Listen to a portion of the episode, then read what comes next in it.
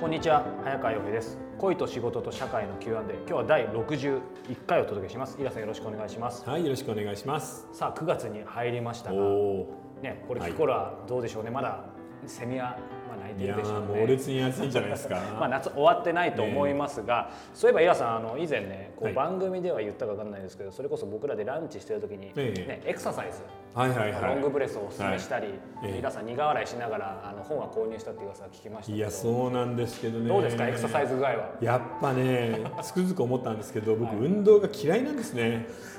まあ、汗かきたくない、ねまあ、体も動かしたくない。はいなので、なかなかできないんですよね。ただ、ここのところ、あの打ち合わせが続いて。はい。もう毎晩フルコースみたいな世界なので、もう超体に良くないんですよ。なんか太ってるイメージないですけどそうは言ってもさすがにイラさんもやっぱりそんだけ食べてると。いや良くないね、やっぱだからちょっとこれからは意識しないと、はい。少しもうあれしてほしいかな。でもなんかそうめんのフルコースとかないかね。あそれいいかもしれないですね。しかも美味しいねいろいろ。そうそう。麺とかそうめんときゅうりがあいいですね。メインとかさ、もはいはいはい。うそんなんでいいな。そんなエクササイズちょっとまだ難しいイラさんですが、えこんな質問を、えーいただいています、はい。えーポッドキャストのこの人生相談、えーやっぱり石田さんの言葉はいいなとメモしたり時にはこんな、えーこと言われたら私だったらちょっとへこんでしまうかもなんて思ったりしながら毎回楽しみに聞かせていただいています、はい。女性の方ですね、はい。えールイは友を呼ぶで石田さんの周りには素敵な年の重ね方をされている方が多いのではないかと考えています。この人はとっても素敵な年の重ね方をしているなと、石田さん感じている女性ってどんな人でしょうか？またこんな風に生きたらいいんじゃないかなというアドバイスなどいただけたら嬉しいです私は若い頃思っていた50代の大人の女性から程遠いところにいる気がします、うん、なるほまあ、ど、ね。50代の女性の方でしょうね、はい。でもね、これに関してはね、はいあのなんでしょうね、就活と似てません？就活はい。う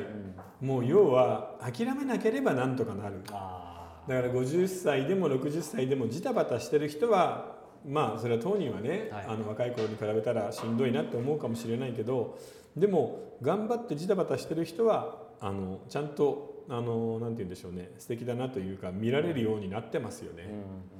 逆にほら全てを投げ捨てて諦めてしまって、うんはい。うん、もういいやっていうことになるとやっぱりしんどくなるんで結局素敵な年の重ね方っていう場合もうみんなほとんど外見じゃないですか。うん、中身わかんないですからね。確かに。あのー某僕たちが若い頃すごい美人女優で有名だった人がコンビニで万引きなんかしてますしああなってしまうとねちょっと困るんですけど、大体の人はそこまで仲がおかしくなってないので、ルックスだけですからジタバタすればいいんじゃないかな。なるほど。ジタバタするすすめですうね、ん、であのーなんて言うんでしょうね。僕もそうなんですけど、はいあの要はじわじわと落ちていくのはしょうがないんで、その落下速度を遅くするもうそれぐらいのことしか考えてないですね、だから運動もめちゃくちゃ厳しい運動をして絞りたいとかは思わないですし、まあ落ちない程度にあんまりたるまない程度に軽い運動をしたり、あとはねあのさすがに長く生きてますから自分に似合うものは大体分かってると思うんですよね、なんでそういうのをうまく組み合わせて着るとかっていうことだけでいいんじゃないかな、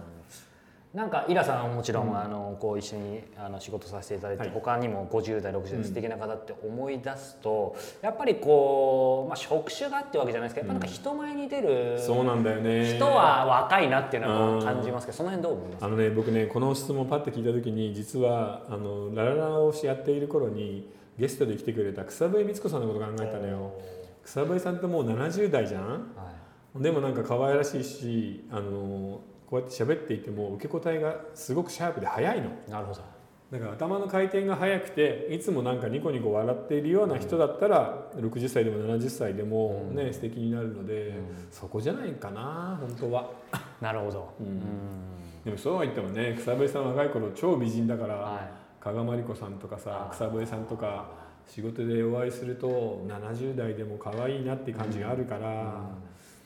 でもねそれをみんなに求めてもちょっとさ、でもなんか張りがないとなかなか難しいですよね。人前に出なくても何かが、うん。何か開いてないと開いてないと難しくないですかね閉じちゃうと。いややっぱりそういう点ではその今の時代の変化とか、まあ、流行もそうなんですけど、はい。そういうところに向かっていつもちょっと心をオープンにした上で、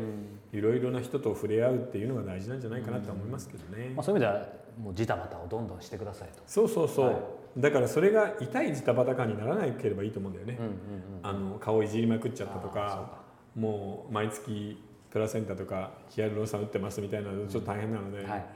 あんまり努力が見えない形で頑張ってほしいなって思いますね。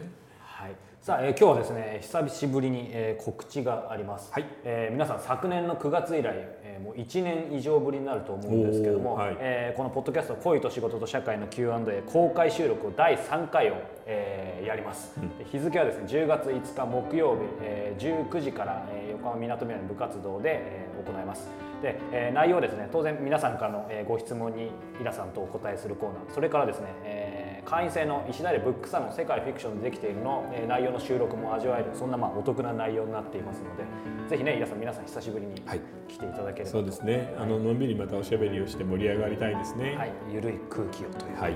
はい。ということで、えー今日は第61回でした。皆さんありがとうございました、はい、ありがとうございました。